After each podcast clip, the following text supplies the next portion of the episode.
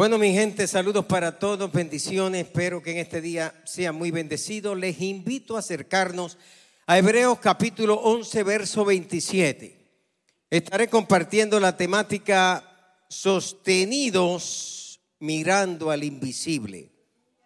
Dice, la- pueden permanecer sentados. Dice la escritura, por la fe dejó a Egipto, no temiendo la ira del rey, pero se sostuvo como mirando, como viendo, como observando al invisible. Y todo lo que nos quiere decir que el acto de dejar a Egipto fue un acto de fe. El salir de un lugar, trasladarnos a otro es un acto de fe. Aparece el largo relato de él en Hebreos capítulo 11, donde se dedica a hablar de aquellos que fueron héroes de la fe. Muchos no aparecen en ese gran listado, otros aparecen en ese listado. Nunca las nomenclaturas son completas, pero aparece ese evento y aparece esa narración, la cual intentaré analizar ante ustedes en este día. En el libro de Hebreos se nos presenta a Moisés como un hombre de una fe muy extraordinaria, un líder, un hombre lleno de visión, un hombre que se mueve en fe y con fe, por fe, para fe, siempre creyendo en el invisible al cual estaba él sirviendo.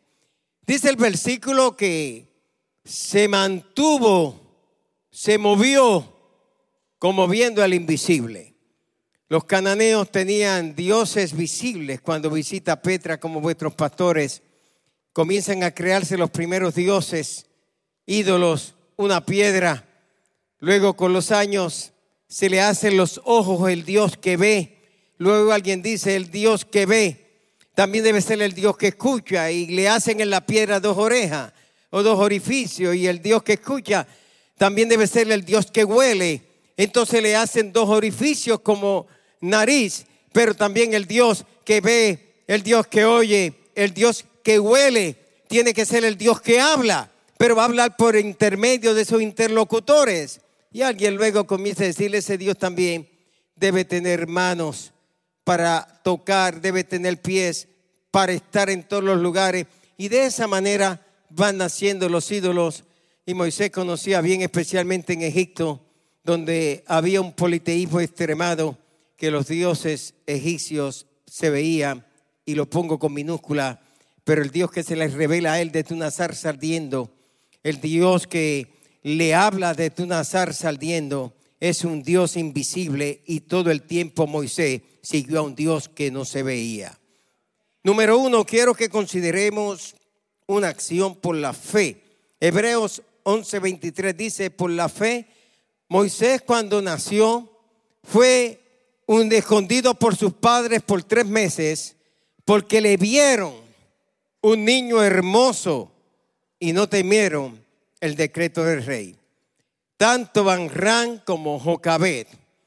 Y Jocabet era, por decirlo así, la tía de Anrán. So Moisés tenía una tía que era madre también y era por motivos de la vida de la Palestina y el desierto poder mantener las diferentes tribus. Todo eso fue un acto de fe.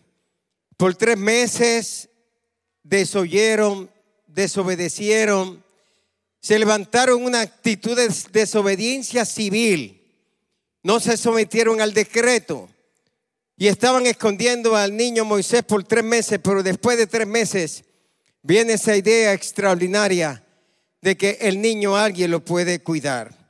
Muchas cosas se deben guardar, esconder, hasta que tengamos instrucciones de parte de Dios. María sabía que Jesús, el pequeño carpintero, el joven carpintero, el hombre carpintero, era el Mesías. Y dice que ella guardó todas esas cosas en su corazón. David guardó en su corazón que él había sido ungido para ser el próximo rey en turno, daría 16 años, para ver su sueño cumplido. Muchas cosas tú las guardas en tu corazón y tú sabes que Dios te la dijo hace 10 años atrás, 15 años atrás, 5 años atrás, 2 años atrás, pero tú las guardas en tu corazón porque todo eso está en un proceso de incubación, en un proceso de maduración para cuando llegue el momento del Señor tú testificar, ya yo lo sabía. Dice que lo vieron niño hermoso ellos sabían y sentían en el corazón que Dios tenía un destino, Dios tenía un propósito, Dios tenía un futuro providencial para esa criatura. Por eso lo esconden durante tres meses. Moisés tenía un hermano mayor llamado Aarón, que era mayor que él por tres años. Tenía otra hermana mayor que desconocemos la edad, pero era mayor que, que Aarón. Él era el más pequeño de la, de la familia. Éxodo 20 7 dice que era Moisés de edad de 80 años y se nos dice que Aarón era de edad de 83 años cuando habían hablado, 83 años cuando habían hablado al faraón. Éxodo 6:20 dice, y Anrán tomó por mujer a su tía Jocabet, que era su tía, dio a luz a Aarón y dio a luz a Moisés.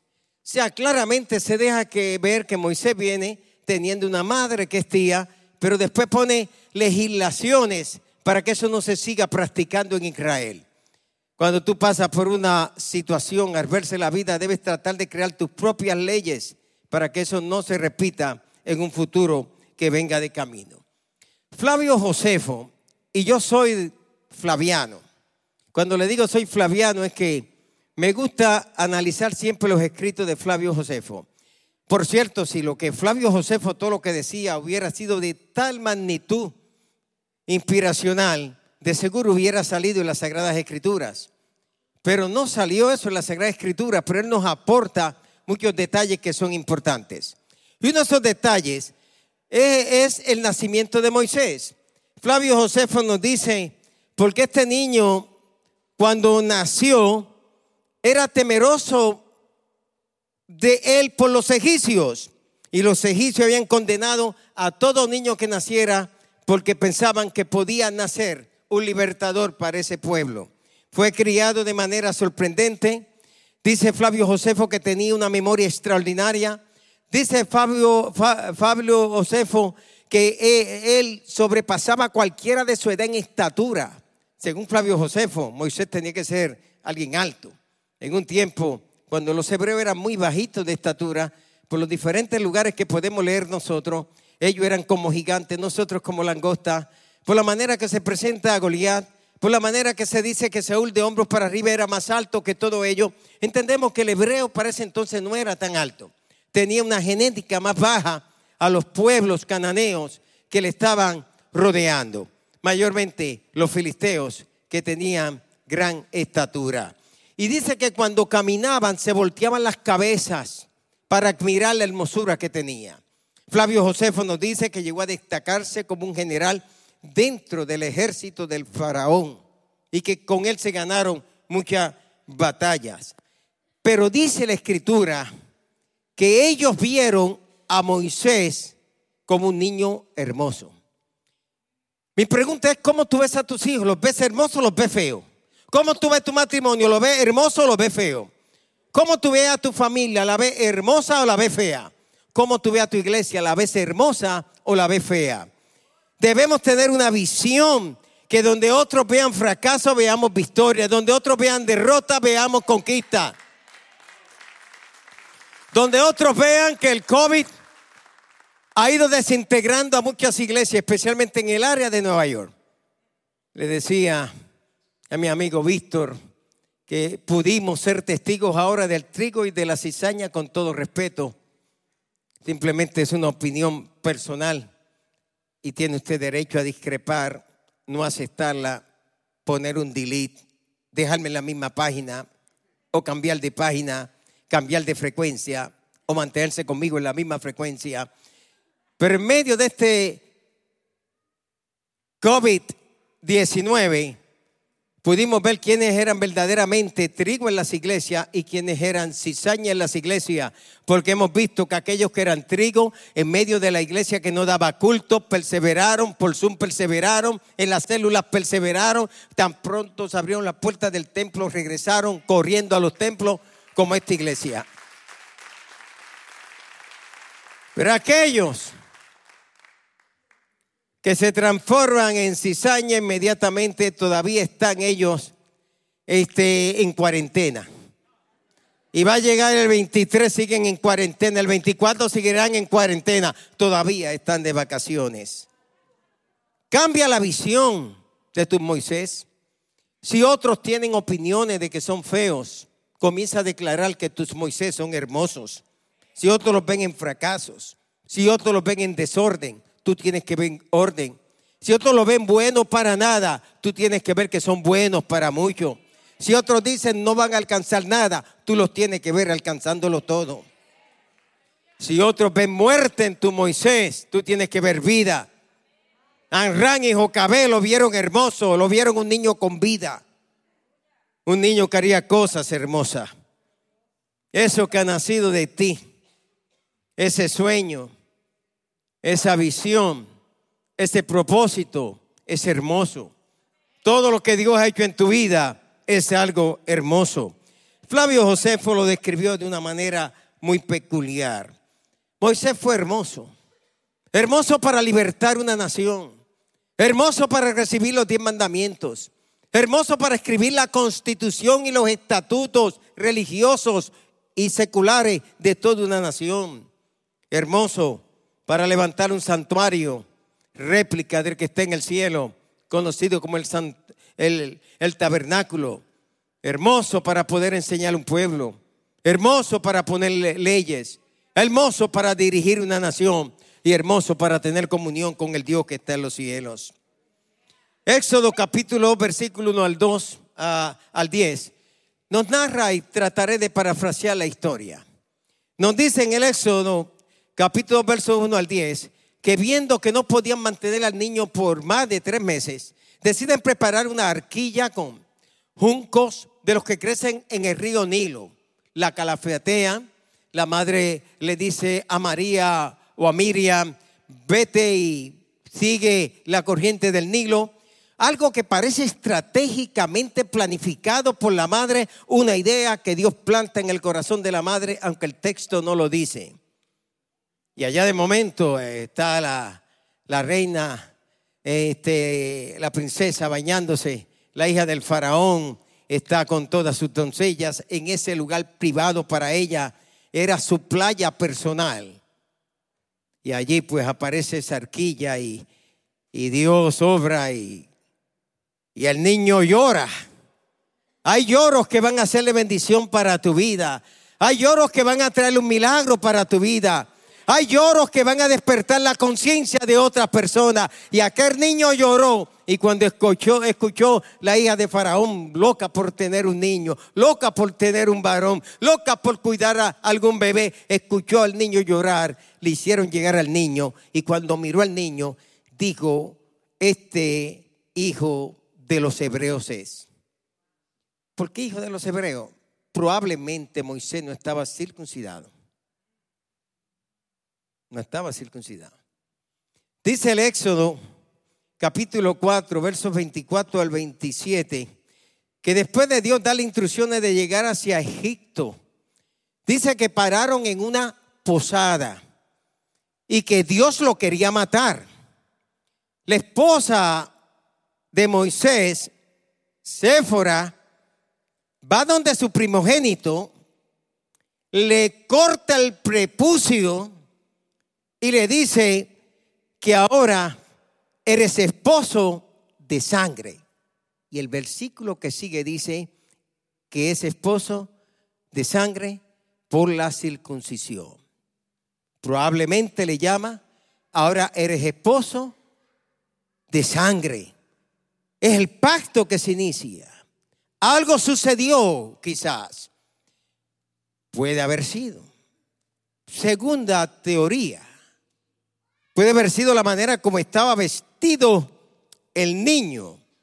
que ella reconoce que es niño de los hebreos. Porque la circuncisión fue practicada en Egipto mucho tiempo antes de los hebreos haberla practicado. Basta visitar a Egipto y basta ver las muchas pruebas que se pueden presentar en Egipto. Todo esto fueron actos de fe. Muchas de las cosas que tú haces son acciones de fe, actos de fe, pensamientos de fe. O sea, la fe tú tienes que ejercerla en todo momento. Pensaron, la arquilla, por fe.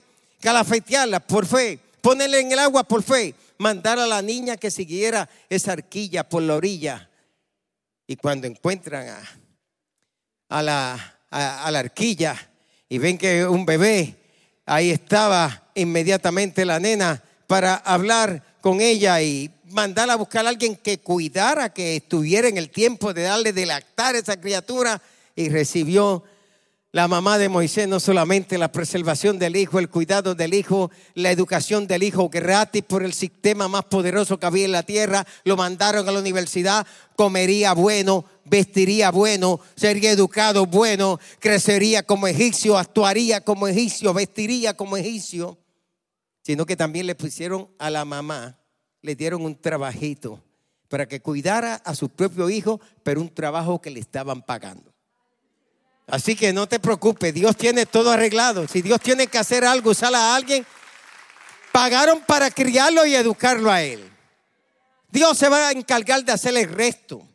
Cuando los muchachos van a la universidad y vienen con ideas contrarias y pensamientos contrarios, no te preocupes. El sistema te lo educó, el sistema te ayudó, Dios se va a encargar de completar el plan y el propósito que tiene con tu hijo. Número dos, una decisión por la fe. Dice que Moisés, siendo ya grande, los mexicanos siempre dicen grande, usted es grande, mi papá es grande, para la edad. Por la fe hecho ya grande, rehusó ser llamado hijo de la hija de Faraón, escogiendo antes ser maltratado con el pueblo de Dios. Eso se llama empatía, eso se llama ponerme en el lugar del oprimido, eso se llama dejar de estar con los opresores para identificarme con los que están oprimidos. Eso se llama dejar mi comodidad para estar en la incomodidad. Eso se llama justicia social. Escogió antes ser maltratado con el pueblo de Dios que gozar de los placeres temporales de este mundo. Pero escucha, teniendo por mayor riquezas los vituperios de Cristo. Wow, Moisés se identifica con todos los vituperios de Cristo porque tenía puesta su mirada en el galardón.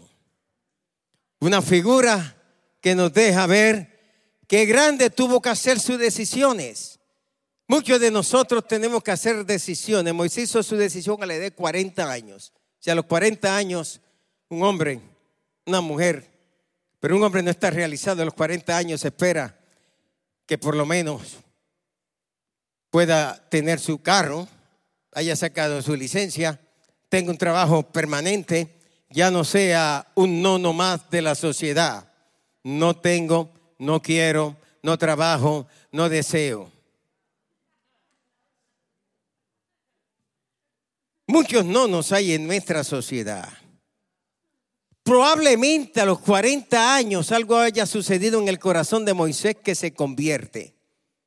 40 años vive observando el culto egipcio, que de alguna manera los modelos se ven en el tabernáculo. Dicho sea paso, los que hemos estado en Egipto, que hemos visitado Egipto, el norte, el sur, vemos muchos esos modelos de arca, lugar santo, lugar santísimo, atrio. Eh, vemos, encontramos modelos que de alguna manera afectan la arquitectura que tiene, aunque Dios le dio su propio modelo para las cosas y le digo las cosas hay que hacerlas de esta manera y de la otra manera. Parece que estuvo un tiempo de vacaciones 40 años alejado de sus raíces verdaderas. Pero a los 40 años algo hace Dios en el corazón de Moisés que vuelve a sus raíces.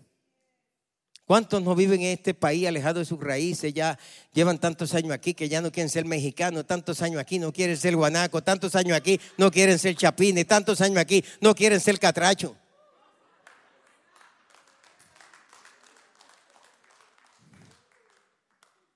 Y algo que hizo Moisés, tuvo que renunciar a su ciudadanía egipcia. Wow, Egipto era USA en esos años. Y él dijo, yo entrego mi pasaporte, yo me olvido de todo esto, me olvido del palacio, me olvido de todos estos deleites, porque todo esto es temporal. Y sin darse cuenta, se estaba identificando con el vituperio de Cristo, porque Dios mismo, dice la Escritura, hay en vosotros este mismo sentir que hubo escrito Jesús, el cual siendo en forma de Dios, no estimó ser como Dios, sino se hizo semejante a los hombres y en la condición de hombre tuvo que experimentar el sufrimiento y luego Dios lo exaltó sobre todo.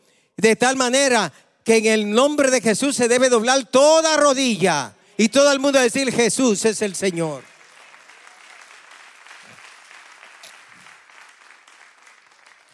Cuando se llega a grande, y me gusta esa palabra grande, cuando se llega a grande,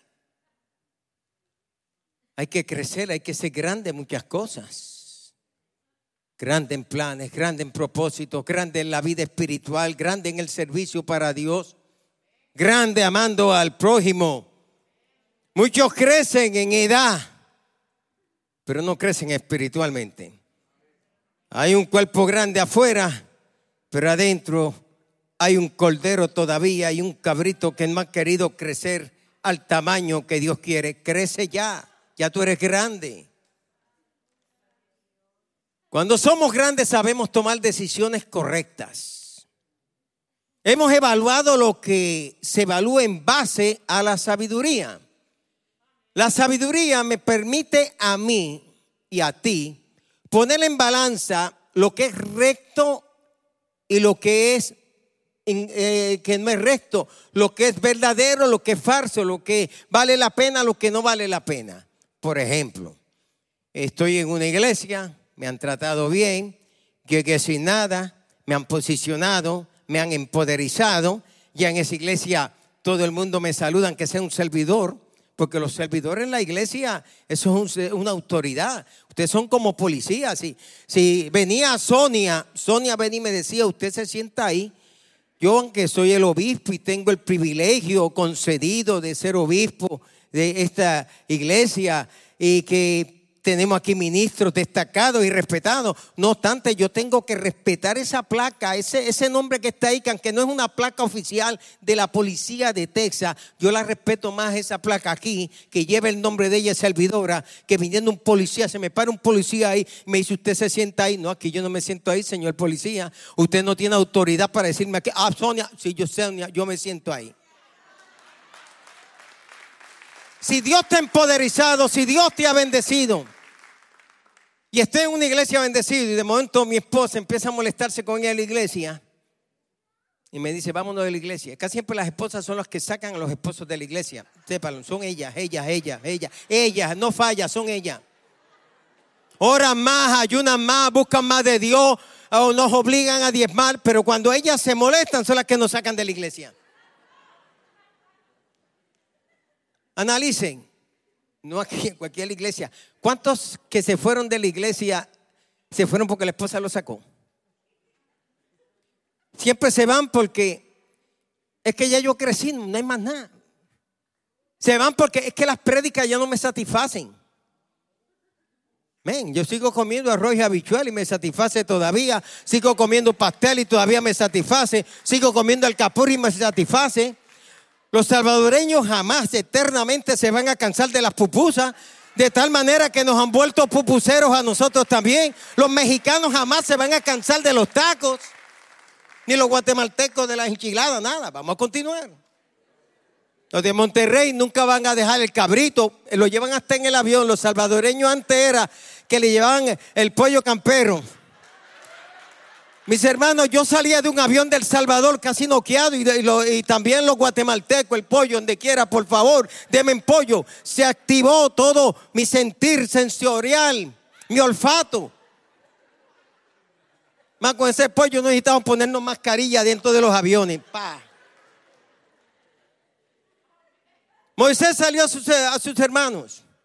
Sin saberlo se estaba identificando con el vituperio de Cristo. Vio que había opresión, que alguien estaba golpeando, tomó las cosas en sus manos, mató al individuo, lo enterró en la arena y uno de los de él, que no entendía su misión, comenzó el rumor de que había matado a un egipcio, que él lo podía hacer con todo derecho si tomaba la decisión mandar a alguien. Sin embargo, este no entendía que era que Dios estaba despertando en Moisés una conciencia social. Pero Moisés en ese nivel de su vida, aunque era grande, no había madurado emocionalmente en decisiones que tenía que tomar y dejaba que sus emociones estuvieran manejando el carro de su vida, pedaleando la bicicleta de su vida, poniendo pedal al triciclo de su vida, piloteando el avión de su vida. Y por eso Moisés se adelanta a hacer algo que Dios lo pudo hacer sin crearle esa clase de problema. Pero ahora que se metió en el lío radicalmente, se va de Egipto, deja el mundo, se va al desierto y de en adelante Moisés comienza a tener una experiencia que jamás pudo tener en Egipto. Tenía 40 años. Entra en una crisis de identidad. Hoy día la gente está en crisis. Hasta madres me han llamado a la radio. Padre, mire, ore por mi nene. Yo no sé si mi nene va a salir gay. Antes no se pedía, yo no recuerdo que nadie pedía eso. Ore por el nene, que Dios lo controle. Ahora, no sé, y si no tiene novia, no sé. Porque vivimos un tiempo que nos están condicionando, se está perdiendo identidad. Vivimos un tiempo, hablaba con Víctor, y no sé si lo vi con Lester también, es un tiempo que es el tatuaje. La cultura del tatuaje ahora, las viejitas hacen tatuajes con los nietos, este, la nieta con la abuela. Uno se puso un tatuaje porque el abuelo murió y ahí se puso el tatuaje y puso toda la lápida, la llevan en los brazos. Y un amigo mío para colmo, es mi amigo, es mi amigo personal, soy su padre espiritual. Hizo el tatuaje de la última pasión. La película, yo se lo puedo mandar a Linda, cualquiera se hizo el tatuaje de la última pasión y después me dice, Boris, después me dice a mí, este, mira, mira, este, mi pastor, es que yo con esto evangelizo. Ahora estoy evangelizando con un brazo tatuado. Y de momento yo vi que tenían ese tatuaje. Hasta la Verónica. Y pues la Verónica eso no existe, eso lo inventaron los católicos. Eso es ver el icono, ver la imagen. Verónica eso significa ver la imagen, ver el icono en griego. Y es que se inventaron que eh, cuando le pusieron el paño a Cristo en el rostro, el rostro de Cristo quedó impregnado ahí. Y la iglesia católica hasta el día de hoy reclama tenerlo. Ellos lo tienen todo, lo tienen todo. Tienen fragmentos de la piedra del sepulcro de Lázaro, todo lo tienen. Antes de existir los clones, yo hacía cuantas cosas había. Antes de existir los chinos, que los chinos todo lo hacen. Usted tiene que tener cuidado si un chino lo mina mucho, porque de seguro está tomando una radiografía de usted y pronto va a haber un negocio a Dios, pero si ese soy yo que estoy ahí, ¿qué pasó?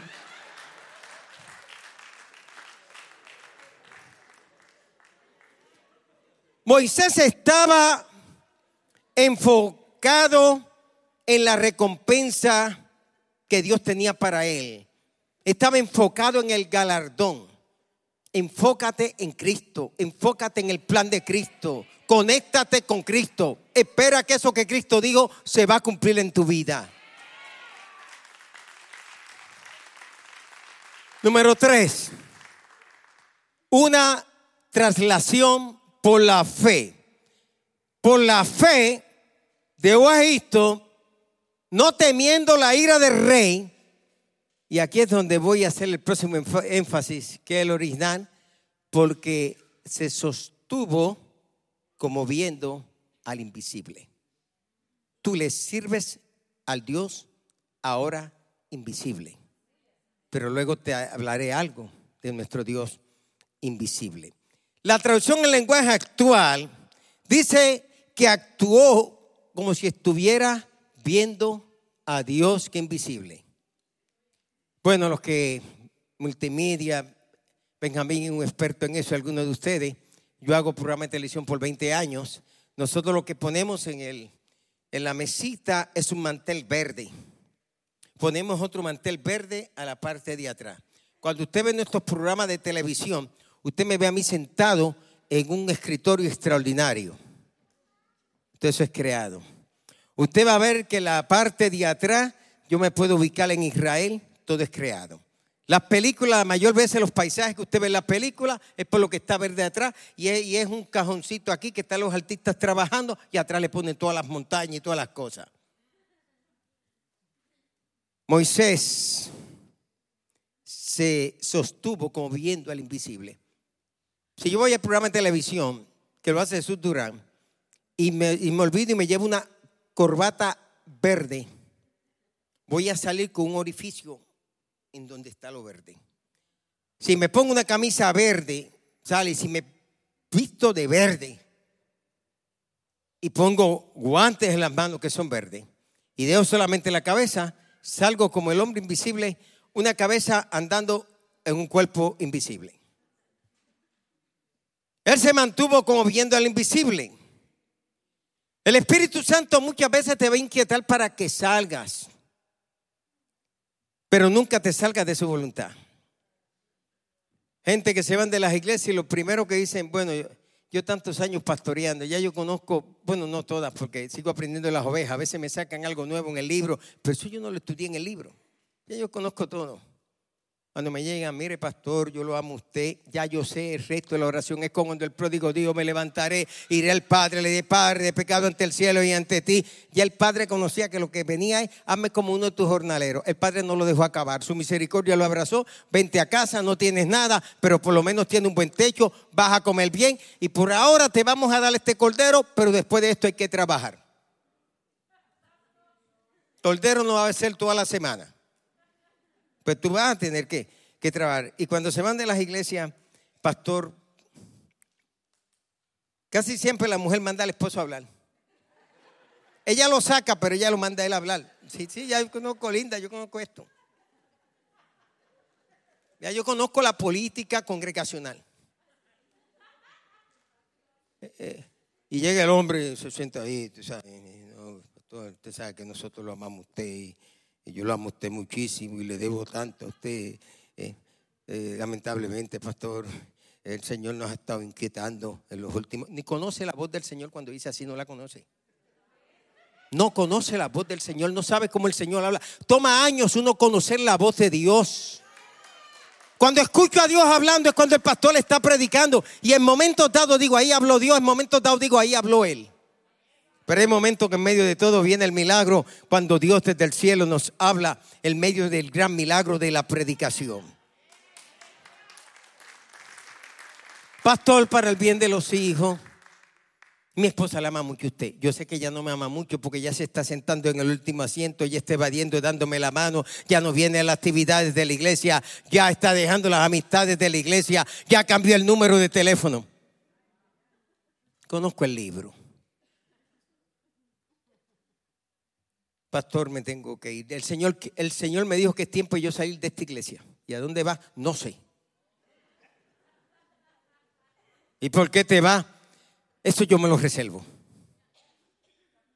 Y después nos regresan cuando todo les sale mal porque les da vergüenza venir, porque se fueron y no salieron de manera correcta y ahora les da vergüenza porque cuando se van, en vez de irse solos, están entonces reclutando. Nunca ganaron almas para Cristo, para traerlo al banquete de los ministerios, para traerle una actividad de la iglesia, traerle una película, traerle un concierto, pero ahora están diciendo a los demás, ah, yo creo que hay que irnos de esa iglesia, esa iglesia, ay, no le han falta a nadie, ay, el mismo grupito, ahí hay discriminación y prejuicio. La iglesia de Cristo no tiene discriminación ni prejuicio. Aquí si tú trabajas, tú vas a crecer.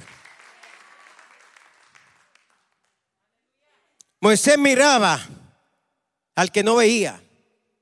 Y eso demandaba un alto grado de fe. Nosotros tenemos que movernos a otro nivel, a un nivel de consagración nos lleva a un nivel de santidad. Viendo siempre el invisible. No lo veo, pero lo siento. No lo veo, pero lo escucho. No lo veo, pero está a mi lado. No lo veo, pero le puedo hablar. Él obedeció a Dios como si lo estuviera viendo. Perseveró en servirle a un Dios que no veía, pero servirle a un Dios que sí, él podía escucharlo. Aunque no veas el invisible, el invisible va delante de ti. El invisible va detrás de ti. El invisible está a tu derecha. El invisible está a tu izquierda. El invisible está sobre ti y el invisible está dentro de ti. William Barclay dice, Moisés tenía la fe que tenía porque conocía a Dios. Entre más conocemos a Dios, más fe tenemos en Dios. El hablar con Él, conversar con Él. Mira, Señor, los puertorriqueños a veces metemos la L por R, pero ¿qué importa, Señor?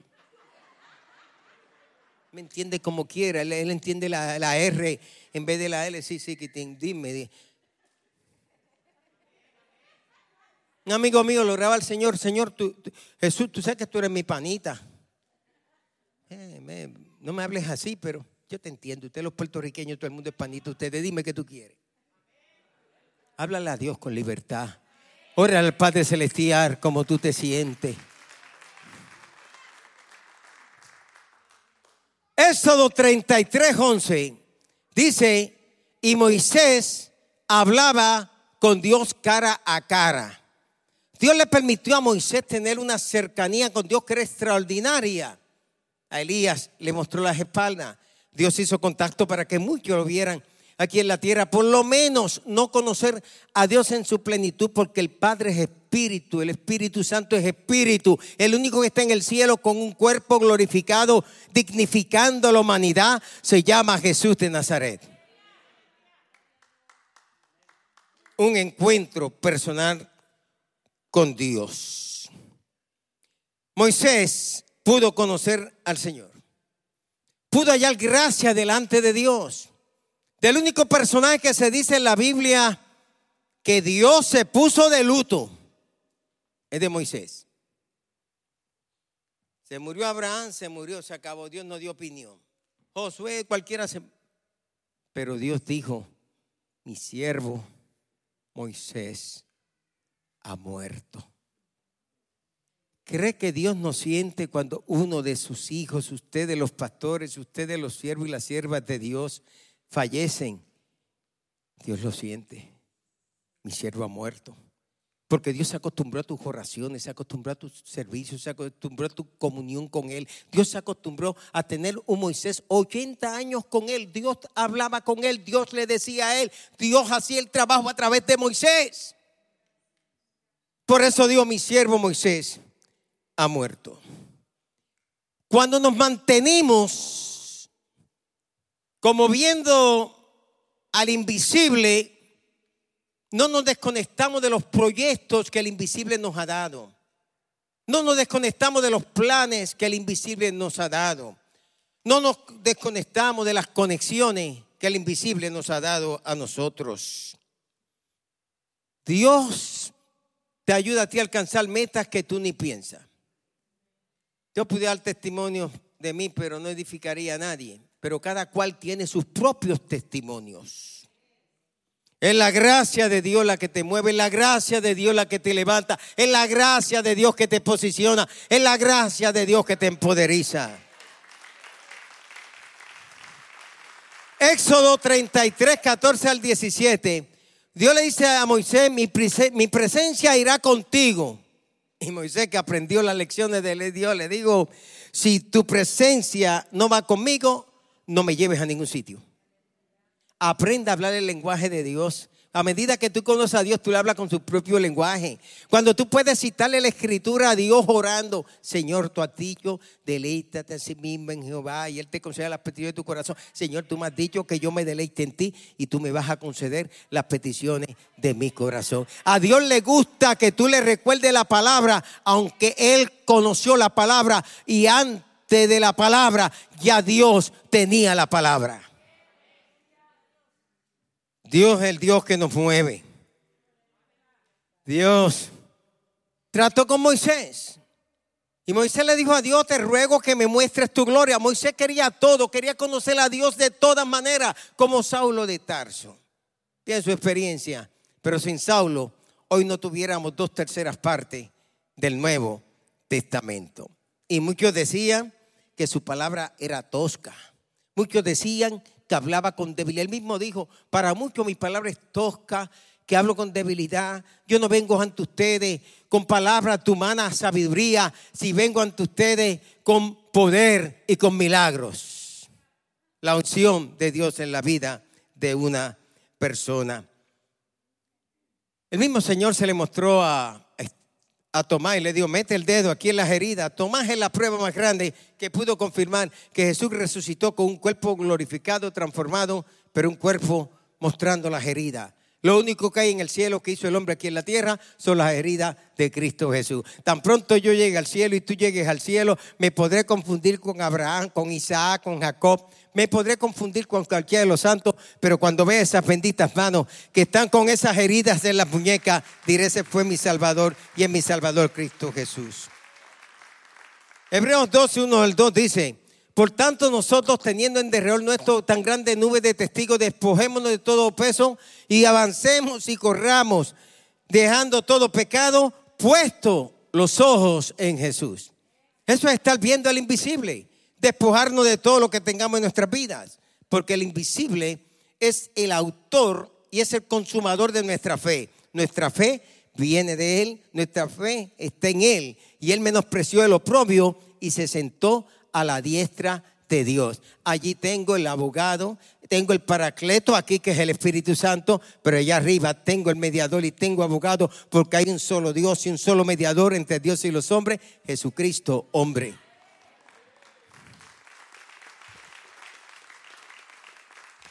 En Filipenses capítulo versos 5 al 8 Dice, haya pues en vosotros este mismo sentir que hubo en Cristo Jesús, del cual siendo en forma de Dios, no estimó el ser igual a Dios, sino que se despojó tomando forma de siervo, menospreciando todo hasta llegar a la muerte de cruz, muerte en el Calvario.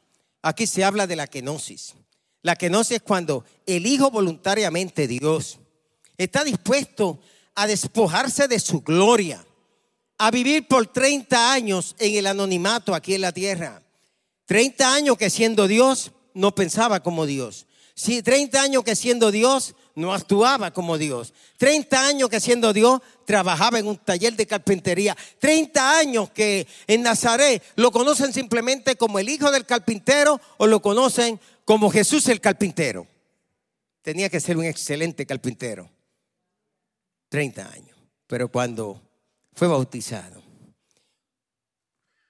Juan el Bautista vio como una paloma que vino sobre él y oyó la voz del Padre que dijo, este es mi hijo amado en quien mi corazón toma complacencia. Y él no vuelve a repetir esas palabras al Padre hasta el momento final de la última semana, cuando él está en el monte de la transfiguración. Cuando Pedro, emocionado, Pedro era, yo digo en la iglesia, era la voz nuestra, Pedro era nuestros oídos, Pedro era nuestros ojos. Y Pedro era el que recibía los regaños. Jesús regañaba a Pedro, pues regañaba a todos los discípulos a través de Pedro. Porque los discípulos aparecen siendo regañados en el Nuevo Testamento. Busquen los regaños de Cristo. Déjame. Señor, que da voces tras nosotros. porque se lo impidáis? Es más, la ceremonia de los niños. Dejad venir a los niños, a mí no se lo impidáis, porque de los tales es el reino de los cielos. Eso es un regaño que Jesús le está dando a sus discípulos, que los nenes corriendo detrás de él, los patojitos detrás de él, estaban corriendo detrás del Señor. Y los discípulos, como siempre, no, no, en espacio al Señor, ustedes no pueden estar. Les encantaba estar cerca de la figura magnética de nuestro gran Salvador, Cristo Jesús. Por favor, el tecladista me acompaña ahora para juntos colaborar, o la tecladista. Lo agradezco mucho. En las pruebas, en las crisis, en las luchas, en los desaires, cuando lleguen esos momentos de ansiedad. Yo admiro mucho a la pastora Linda, especialmente por el testimonio porque le conozco muchísimos años, es de nuestro concilio, al igual que José. Pero Linda, una de las mujeres, como muchas de ustedes y hermanos también, que Dios los sanó del cáncer. Si alguien nos puede decir a nosotros por qué vale la pena servirle al Señor, sería la pastora Linda. Usted entra a su oficina y ella tiene los testimonios. Llega a predicar el primer templo, ve las crisis que pasó, el pañuelo que se ponía, Pero cuando vienen esas situaciones así de momento a una vida joven, que le dicen tienes cáncer, y ese cáncer puede continuar avanzando si la quimioterapia no funciona, esa persona tiene que pensar que tiene a sus hijos, está Benjamín, Joshua, ¿cómo es el otro?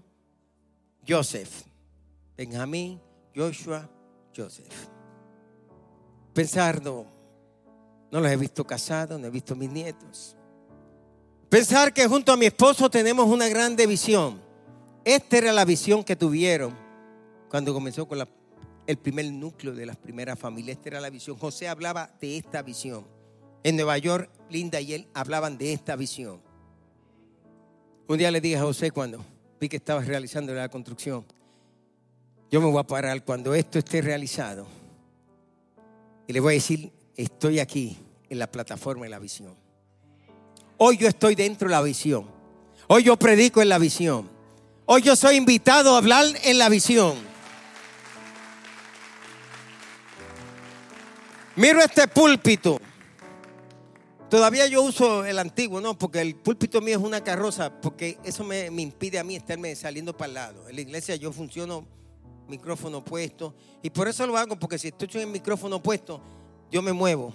Entonces, ya con el púlpito encerrado, la carroza romana, yo me siento como un predicador preso. Y me encanta porque así mantengo control, módulo, oratoria, lo que sea la comunicación. Recuerdo cuando José se emocionó con el púlpito de nuestra iglesia. Yo iba a tener la otra carroza, el púlpito que predicó el pastor Monchito, el púlpito el cual yo prediqué y muchos libros fueron publicados. Cuando José hablaba de lo que aquí sería, cuando me enseñaba los planos, me decía, mira, obispo, mira, Quitín, Aquí se va a poner esto, aquí va esto, aquí va esto, aquí va aquello, aquí va la planta procesadora, aquí vamos a hacer aquí. Cuando me llevó arriba a la parte superior al ático con Víctor y me dijo, mira, aquí va esto aquí, aquí se va a poner esto, esto va por aquí, esto va por allá. Yo no veía nada. Yo no entendía nada de su visión, pero él aquí y aquí tenía la visión de este lugar.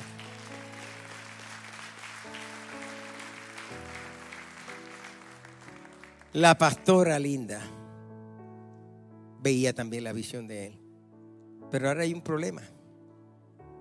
La muerte está tocando a las puertas de su vida. Linda sabe que le queda poco tiempo de vida si todo no funciona. De seguro Linda entró en una ansiedad increíble. Momentos muy depresivos. El pastor lidiando con la condición de Linda, lidiando con su depresión Mucha gente no pueden entenderlo. Hay gente que dice, no, hermano, me muero y me voy para el cielo. Pues déjame orar por ti para que te vaya. Es aguaje, es aguaje, es aguaje, es aguaje, es aguaje. Vi un funeral en la iglesia y esta hermana se para frente a una que se llama Juanita, omito el nombre de la otra. Y estamos así, yo esperando que viniera para el culto de la noche y estoy así. Primero yo estoy ahí, esa hermana me recordaba los muchos trajes Jesús que me daba, las capas de invierno, esa me mantenía y me vestía. Aquellas viudas no se podían olvidar de Dorcas con las cosas que él hacía. Y me dice esta hermana, ay pastor, como, como envidio a Juanita, ya yo quisiera estar ahí. Pues déjame orar por ti para que te muera. Y va a estar ahí también. Pero en medio de todo, la pastora Linda se mantuvo en su crisis, en su ansiedad, en los pronósticos, en los diagnósticos, en el examen, en la radiografía. Se mantuvo mirando siempre al invisible.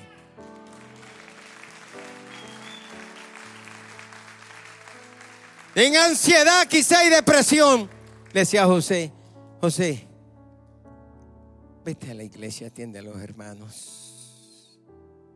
¿Cuántas hermanas venían al lado tuyo a cuidarte, a consolarte? Y tú por dentro decías, no pueden entender el dolor que tengo. Sí, tú estás bien, el Señor ya te va a sanar.